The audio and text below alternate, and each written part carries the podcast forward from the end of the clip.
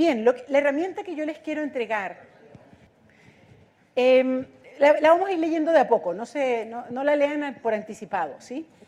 Pero quiero, primero, lo que, lo que les voy a entregar tiene que ver con el incumplimiento y con cuál es la reacción que yo puedo tener cuando alguien me incumple.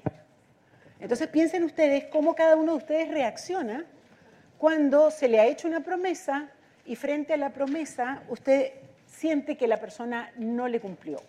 Muchas veces lo que hacemos es quedarnos callados, meter, la situación debajo de la mesa o debajo de la alfombra, con lo cual nos vamos resintiendo, se va perjudicando la relación, ¿sí?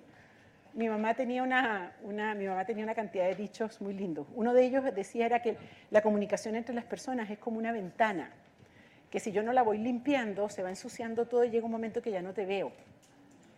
Em, y eso nos pasa con el incumplimiento. Se van acumulando como mugres en la ventana y llega un momento en que ya dejo de verte. Entonces, el silencio tal vez no es la mejor forma. Otra, otro repertorio muy común es empezar a quejarme. ¿Se acuerdan de la queja? Sí, la queja en donde yo empiezo a ser víctima del otro. Y claro, esto me pasa a mí porque yo soy mujer, porque soy extranjera, además nadie me quiere, nadie me, nadie me